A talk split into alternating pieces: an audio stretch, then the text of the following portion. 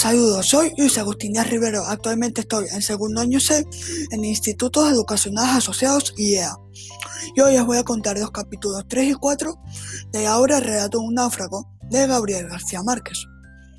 Les invito a quedarse para que observen conmigo lo interesante de esta historia en mi podcast llamado Pasando el Rato con Luis Agustín. El relato Un náufrago fue escrito por Gabriel García Márquez, escritor colombiano nacido en Aracataca, departamento de Magdalena, el 6 de marzo de 1927. Falleció a los 87 años en Ciudad de México, el 17 de abril de 2014. García Márquez ingresó en la Universidad Nacional de Bogotá para estudiar Derecho, pero la universidad cerró sus puertas a raíz del Bogotazo y se dedicó al periodismo en el periódico El Espectador de Bogotá. García Márquez obtuvo muchos premios, como el Premio ESO, el Premio Internacional de Novela Rómulo Gallegos, pero el más relevante fue el Premio Nobel de Literatura en el año 1982. El relato Un náufrago es una novela basada en un hecho real ocurrido en el año 1955. Según las noticias oficiales, el destructor Caidas de la Marina de Guerra de Colombia regresaba de Alabama en la travesía sufrió los embates de una fuerte tormenta en el Caribe, que ocasionó la muerte de 10 marinos. Sin embargo, uno sobrevivió y buscó a García Márquez en las oficinas del espectador y le contó su experiencia en el naufragio. Luego de escuchar el relato de Luis Velasco, escribió el reportaje para el periódico, causando tanto revuelo por las circunstancias políticas que tuvo que salir de Colombia. García Márquez representa el realismo mágico, que se caracteriza por relatar hechos insólitos e irracionales dentro de un contexto realista. Como dato curioso, les cuento que a García Márquez le encantaban las flores amarillas, porque decía que le traían suerte. Siempre interesó el cine. Conoció a su esposa desde pequeño y le propuso matrimonio cuando ella tenía nueve años. A continuación les voy a resumir los capítulos 3 y 4. En el capítulo 3, nuestro protagonista Luis Velasco se montó en una balsa e intentó salvar a sus otros compañeros, pero sin ningún resultado. En el capítulo 4, Luis deja que el viento lleve a la balsa rumbo al Mar Caribe.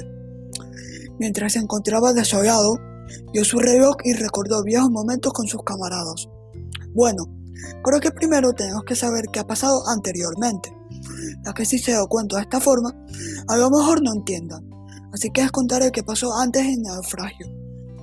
Los tripulantes se encontraban en Mobile, Alabama, Estados Unidos. Un 22 de febrero se les anuncia que van a volver a Colombia. Un día los marinos se reúnen en el cine a ver una película llamada El motín de Caine.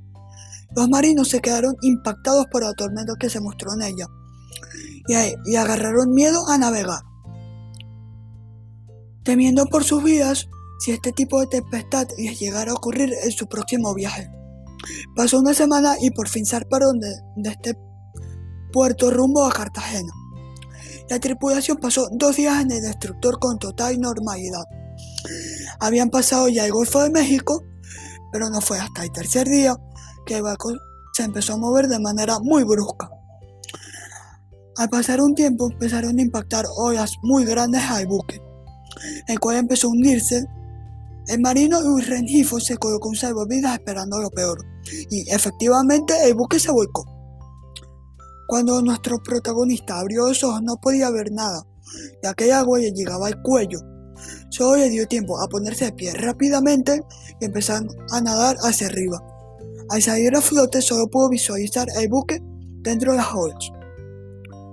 A continuación leeré un párrafo del capítulo 4 porque es muy difícil parafrasear a García Márquez. No amaneció lentamente como en la tierra. El cielo se puso apálido, desapareciendo las primeras estrellas y yo seguía mirando primero el reloj y luego el horizonte. Aparecieron los contornos del mar. Había transcurrido 12 horas, pero me parecía imposible. Es imposible que la noche sea tan larga como hoy día. Se necesita haber pasado una noche en el mar sentado en una base y contemplando un reloj para saber que la noche es desmesuradamente más larga que el día. Pero de pronto empieza a amanecer y entonces uno se siente demasiado cansado para saber que está amaneciendo. Eso me ocurrió en aquella primera noche de la balsa. Cuando empezó a amanecer ya nada me importaba. No pensé ni en el agua, ni en la comida, no pensé en nada hasta cuando vi el viento. Empezó a ponerse tibio y la superficie del mar se volvió lisa y dorada.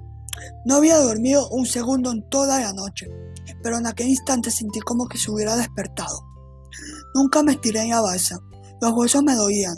Me doía la piel, pero ya era resplandeciente y tibio. Y en medio de la claridad del rumor del viento que empezaba a levantarse, yo me sentí con renovadas fuerzas para esperar y me sentí profundamente acompañado en la balsa. Por primera vez en los 20 años de mi vida, me sentí entonces perfectamente feliz. Les mostraré a los personajes de esta historia, los cuales son Luis Alejandro Velasco, Jaime Martínez Diego, Luis Rengifo, Mary Adres, Ramón Herrera y Miguel Ortega. Los hechos transcurren en el Mar Caribe. Esta historia puede llegar a transmitir muchas emociones, pero a mí me transmitió impresión y empatía con el protagonista. Esta, como otras historias, también te deja un mensaje, y en lo personal creo que el mensaje trata sobre la importancia de mantener la esperanza y la fe, por muy difíciles que sean las circunstancias. El interés para leer esta novela puede variar dependiendo de la persona, pero a mí mi, mi interés fue de aprender más sobre escritores latinoamericanos y sacar buena nota en castellano. Y no se pierda mi próximo podcast donde averiguaremos si Luis Alejandro fue rescatado o morirá de hambre a la deriva en el Mar Caribe. Espero veros la próxima semana aquí en mi podcast. Hasta otro día.